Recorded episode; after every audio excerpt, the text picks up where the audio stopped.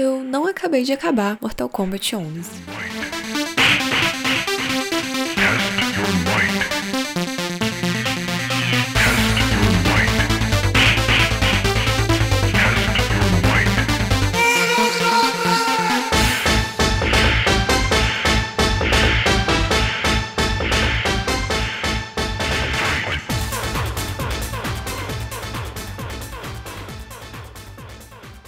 Acabei de acabar Mortal Kombat 11 porque eu não acredito que existe isso de acabar Mortal Kombat, mas eu acabei o modo história dele e é por isso que eu estou gravando esse episódio. Eu fui completamente pega, surpresa com o modo história, em partes por preconceitos e em partes por conceitos formados mesmo. As minhas experiências anteriores com história nesse tipo de jogo, que eu particularmente chamo de jogo infinito, é esses jogos que você pode jogar pro resto da vida fazendo exatamente a mesma coisa, que ele continua funcionando, que é, por exemplo, jogo de lutinha, jogo de de corrida, futebol etc. As minhas experiências nesse tipo de jogo sempre foram deles tendo uma história bem qualquer coisa, uma coisa bem tapa-buraco, aquela coisa assim que foi construída em cima do gameplay e para justificar o gameplay. E geralmente é ruim. É ruim porque a história é ruim e é ruim porque é meio mal feito. Só tá ali para qualquer coisa mesmo. Mas, ok, nem todo jogo precisa ter uma história boa para funcionar. Eu sempre joguei Mortal Kombat por causa da lutinha e não por causa da história. Então, quando eu dei play nesse Mortal Kombat, que é o 11, eu confesso que eu realmente não estava planejando jogar o modo história. Em algum momento eu ia jogar? Sim, eu ia jogar, porque eu estava com o jogo toda à minha disposição. Tenho lá diversas coisas para fazer no jogo. Eu não vou fazer? Claro que não, não sou boba nem nada, eu ia fazer tudo. Mas eu não tava com esse objetivo em mente, não. Mas no final das contas, eu fui pro modo história por um único motivo, e é um motivo de força muito grande, que eu não tinha como ir contra esse motivo, que é o seguinte: roupinhas. Eu entrei para escolher meu personagem na lutinha e tava faltando muito roupinha. Roupinhas que eu sabia que tinha, porque meu amigo veio aqui em casa outro dia, meu amigo tinha esse jogo, a gente jogou, meu amigo tinha diversas roupinhas. E eu tinha o quê? Uma roupinha. Aí eu falei, cadê as roupinhas? Aí eu vi que algumas roupinhas e alguns personagens eu só ia desbloquear no modo história. Então eu me vi obrigada, eu não tinha como não ir jogar o modo história, porque roupinhas é essencial em qualquer game, sabe? E aí, já nos primeiros 10 minutos, eu fui pega de jeito. Eu amei muito muito, mesmo. Eu não esperava uma coisa tão boa de assistir e assisti mesmo, porque o modo história é uma longa cutscene que de tempos em tempos cria uma situação para você cair na porrada com alguém, que é o de fato que é o jogo, cair na porrada com alguém. Eu acho que o modo história do Mortal Kombat 11 tem por volta de umas 5 horas, mais ou menos de duração, e ele é dividido em capítulos. Então cada capítulo você joga com um personagem, o que eu gostei bastante, porque tem alguns personagens personagens eu não ia muito com a cara deles. E eu nunca ia escolher esses personagens, como por exemplo o Raiden. Eu nunca escolhi o Raiden e eu tava super satisfeito disso. Eu não ia com a cara dele, pra que, que eu vou escolher? E o modo história me obrigou a jogar com esses personagens. E eu gostei, como foi o caso do Raiden, que eu descobri que eu adoro jogar com ele e eu sou super boa com ele. A história que é contada ali, nesse modo história, ela é assim, é uma farofa mesmo. Eu fui jogar sem saber nada da história dos anteriores. Aí o que, que eu fiz? Eu procurei um vídeo resumo no YouTube. O vídeo mais curto que eu achei tinha 20 20 minutos. Uma bela narração de Guilherme Dias. Um beijo para Guilherme Dias. Esse é o momento que o chip, a galera que chipa, vai falar horrores. E nesse resumão de 20 minutos, muita coisa acontecia. Aconteceu muita coisa nesses 20 minutos. Eu sei que aparece Shao Kahn, aí ele mata alguém, rouba a mulher desse cara, aí tem um torneio aí, a mulher desse cara é a Sindel, perfeita inclusive. E aí tem o torneio lá, o torneio do Mortal Kombat. Eu não sei se sempre foi assim ou em que momento o negócio começa a ficar uma coisa meio Game of Thrones que quem ganhar o torneio vai controlar os sete reinos. Faltou só ter, sei lá, uns dragão. Na verdade, tem Liu Kang cuspindo fogo. Enfim. E aí, quem ganha esse torneio comanda todos os reinos lá. E aí acontece mais coisa. E mais coisa ainda acontece. Aí tem um tal de submundo, porque, né, os personagens morrem. E aí eles são zumbis. Tem a versão morta deles viva lá nesse submundo. O que, galera aí, ó, não é boba nem nada. Claro que eles não vão perder a oportunidade de criar um submundo onde você nunca vai perder esse personagem, porque aí você faz o que você quiser na história, mata quem você quiser, a galera voltou Tá viva lá. Que é o que eu acho que vai acontecer com Sindel. Que Sindel, em algum momento desse resumo de 20 minutos, Sindel morreu. Mas Sindel vai voltar agora, meio zumbi. Então, assim, jogada esperta, essa do submundo. E depois desse negócio do submundo, mais coisa acontecia, acontecia assim, muita coisa. E o meu cérebro, ele não tinha mais capacidade de reter informação a respeito da história de Mortal Kombat. E aí, chega agora no Mortal Kombat 11, talvez isso acontece um pouquinho no 9, talvez isso acontece um pouquinho no 10 também. Eu não sei, eu não tava prestando muita atenção, eu tava tomando café da manhã. Mas chega nesse e eles utilizam do recurso narrativo mais usado quando você não tem mais o que inventar para uma história, que é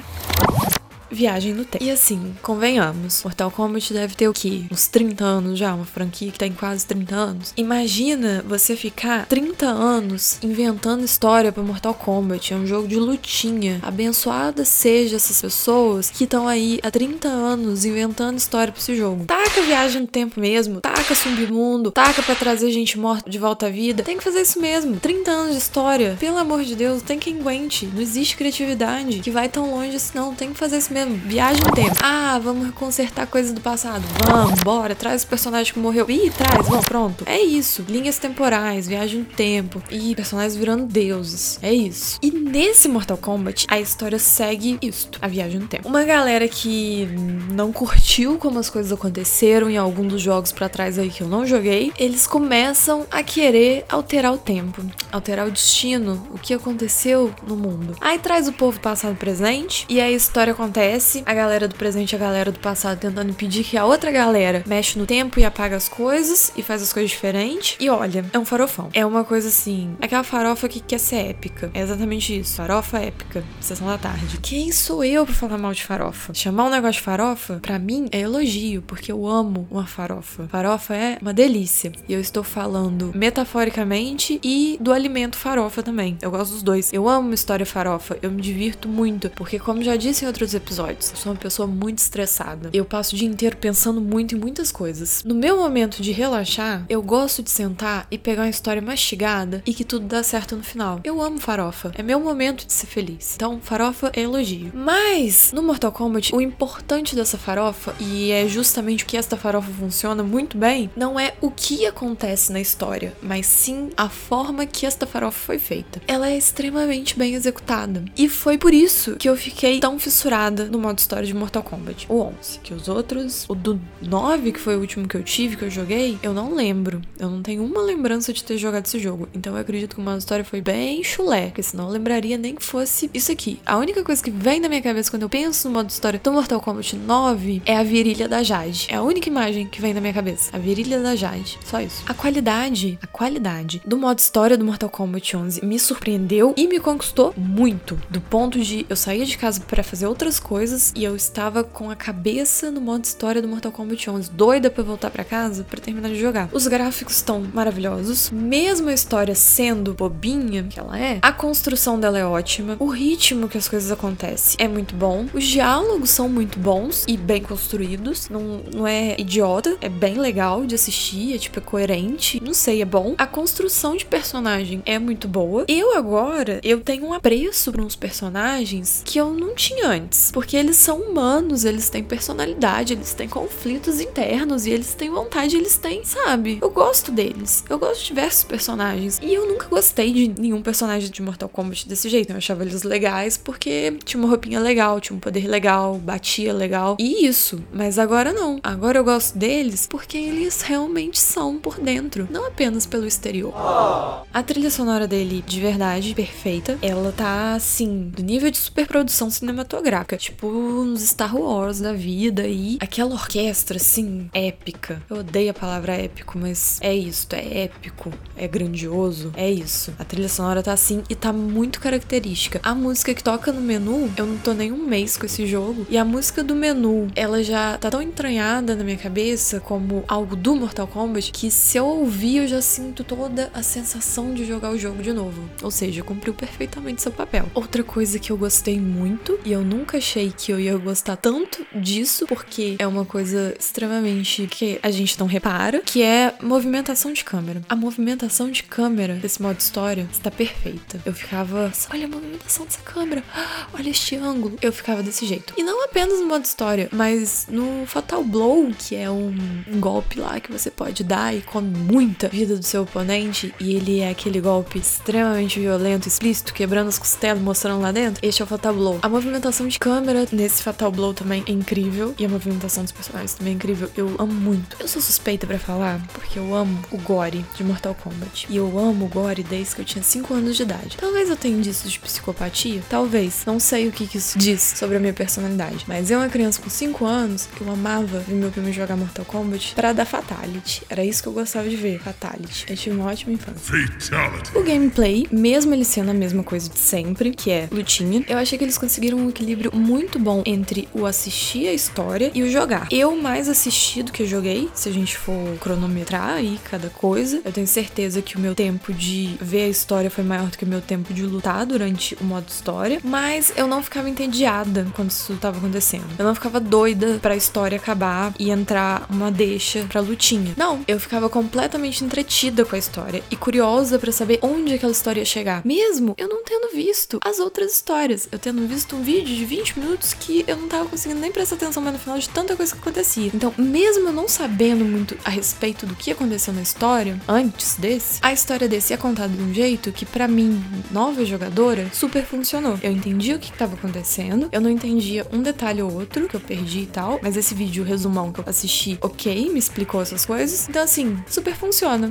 Se você não sabe qual é a história de Mortal Kombat, assim como eu, pode jogar à vontade que eu acredito que você vai compreender o que você deve compreender. Pequenos detalhes e referências de jogos anteriores, aí você já tá querendo demais. Aí você pega e joga desde o Super Nintendo, fica à vontade. Eu também me divertia muito com as transições da história para as lutinhas, porque assim, todo mundo sabe, Mortal Kombat é um jogo muito violento. Visualmente, a violência no Mortal Kombat, ela é cuspida na sua cara, como nisso do Fatal Blow que eu falei que você tem um por dentro dentro, você vê a fratura acontecendo dentro do corpo da pessoa. Você vê um olho sendo expelido da cabeça da pessoa. E o céu é o limite na questão da violência explícita. E é o tempo todo isso. E aí tem algumas lutas no modo história que são entre personagens que não são inimigos. Eles não estão lutando porque um quer matar o outro. Eles estão lutando, sei lá, porque eles não concordaram com alguma coisa e aí uma pessoa tem que pedir a outra, mas essa pessoa ama essa outra pessoa, então ela não quer matar ou machucar muito essa pessoa porque ela é o amor da vida dela. Ou como, por exemplo, no caso que eu mais gostei, por um acaso é a primeira luta, que é entre a Cassie Cage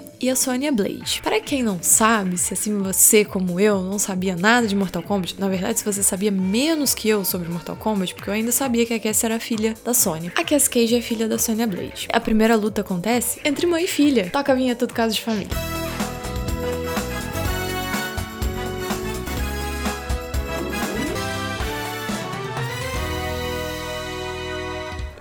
Luta é uma luta que tá num clima amigável entre as duas. É só um ritual de passagem pra Cassie virar a comandante lá do exército. E você luta como a Cassie contra a sua mãe. Aí eu falei, ok, vou lutar com a minha mãe, beleza. Aí o que, que eu fiz? Eu tinha que ganhar pra história prosseguir, senão a história não ia pra frente. Então eu dei tapa na minha mãe, eu dei soco, eu dei pontapé, dei com drone nas partes íntimas da minha mãe. Aí depois eu dei uma coronhada na cara dela, eu dei sete tiros na barriga dela, dei um tiro na nuca dela dela também um momento. E teve uma hora que eu peguei uma furadeira que tinha no chão, uma furadeira bem grande, e enfiei no olho dela. Aí eu ganhei a luta. Cassie Cage wins. E quando a luta acaba, eu ajudo a minha mãe a se levantar e ela me parabeniza com admiração nos seus olhos. Um olhar de orgulho na minha direção. Eu achei isso lindo. Isso sim é um relacionamento saudável entre mãe e filha. Cinco minutinhos de porrada com a mãe resolve tudo. É amigável, é saudável, constrói um bom relacionamento, gera confiança entre mãe e filha. Eu achei lindo. Vou aplicar aqui em casa. E também, dos que eu me diverti um pouco era quando vinham uns personagens muito fodões, assim, ah, eu sou um semideus, eu sou invencível, eu manipulo o tempo, você nunca poderá me matar, não sei o que lá. E aí o cara vinha, eu,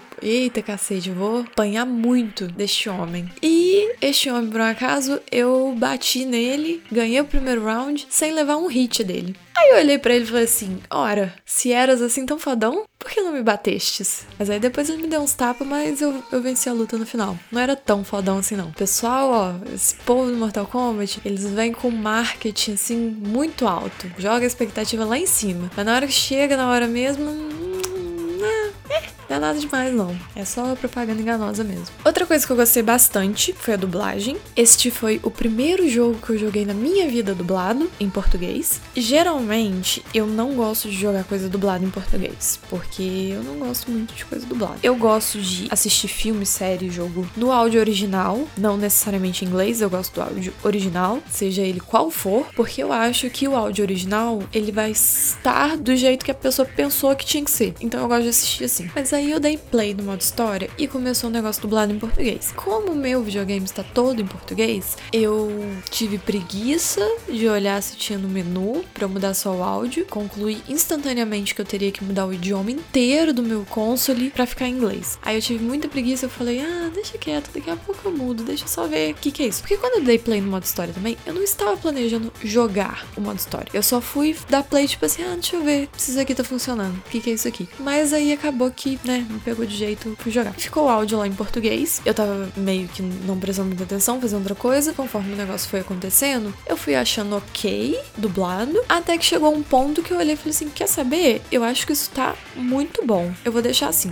Se me irritar, eu troco. Eu joguei inteiro em português porque eu amei a dublagem em português. Eu realmente amei. E olha que eu sou super não dublagem em português. Mas eu realmente amei. Tá muito boa. A atuação dos dubladores tá muito boa. As vozes escolhidas estão muito boas, tá tudo muito natural. A localização também tá ótima e sem aquele negócio horrível de ficar enchendo de meme e frase idiota, igual aconteceu lá no 9, que tinha Acho que foi no 9, né? Que tinha a Peach. Aí a Peach chegava assim. Vou equalizar sua cara. Nesse não tem essas coisas. Nesse tá ótimo. Tanto que em nenhum momento, enquanto eu tava jogando, eu pensei que eu tava vendo um negócio dublado em português. E não que aquilo não fosse o áudio original. Perfeita a dublagem. Parabéns.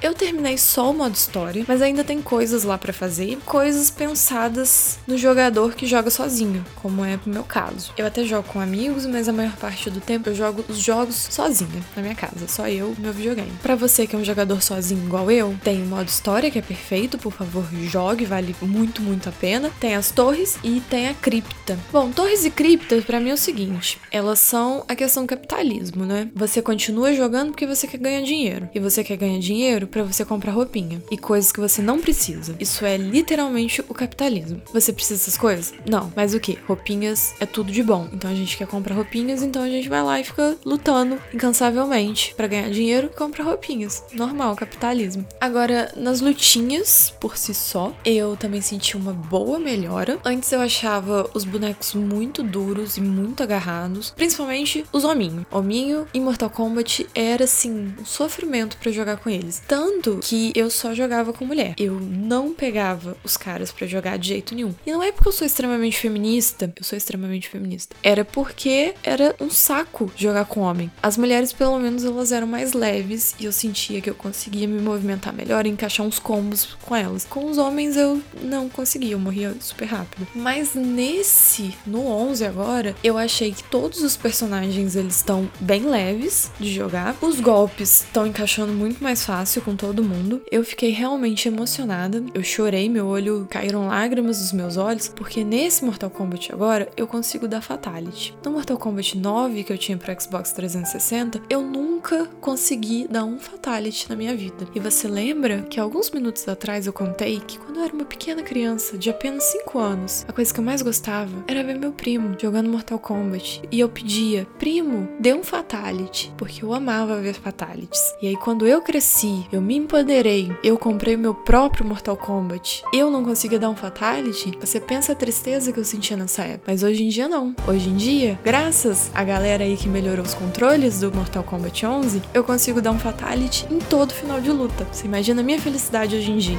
Esse Mortal Kombat, ele tá extremamente gostoso de jogar. Eu amei jogar. Tô com o dedo machucado? Tô. Mas saí de lá falando, hum, que delícia, que gostoso esse jogo. E por falar em gostoso, todos todos os personagens do Mortal Kombat 11 estão uns baita de uns gostosos. Todos, sem exceção. Até o Baraka, aquele nojento, tá um baita de um gostoso. E uma coisa que eu gostaria de apontar aqui é o seguinte: as mulheres são umas baitas de umas gostosas usando roupas. Tá vendo? Não precisa deixar a mulher nua pra ela continuar sendo maravilhosa. Mulheres usam roupas e são incríveis usando roupas. Como um amigo meu apontou outro dia, o Mortal Kombat é um jogo que, com o passar do tempo, as mulheres foram ficando mais vestidas e os homens foram ficando menos vestidos. Eu chamo isso de reparação histórica. Continuando no assunto roupinhas, as roupinhas desse jogo estão maravilhosas. Eu não vejo a hora de eu achar uma festa fantasia ou inventar eu mesmo uma festa fantasia. Qualquer desculpa que eu tiver, eu vou estar confeccionando uma roupa de Kitana ou uma roupa de Jade para eu usar. Gostaria mesmo de usar uma roupa da Scarlet, mas mas eu não tenho dinheiro para contratar uma costureira para costurar aquilo para mim e eu não tenho força de vontade para eu mesma costurar aquele tanto de roupa, porque ela tem assim muitas camadas de roupa, mas é belíssima a roupa da Scarlett e de todas as outras também. As roupinhas desse jogo estão perfeitas. Roupinhas. É tudo de bom. Roupinhas em games. No geral, eu amei muito, muito, muito, muito o modo história do Mortal Kombat. Eu não esperava amar esse tanto. Eu nunca na minha vida esperava amar Mortal Kombat mais que eu já amava, porque eu tinha uma memória afetiva da minha infância muito grande, muito forte.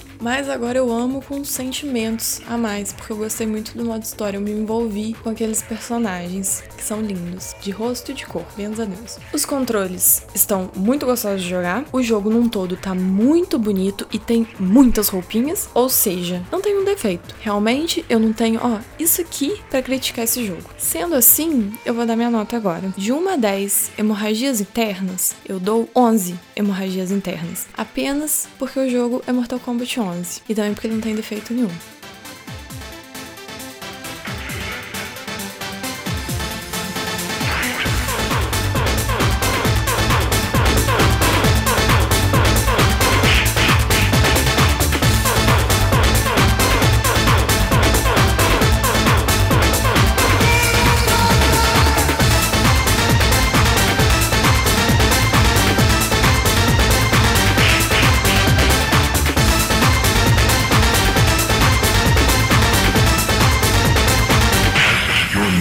Equalizar sua cara.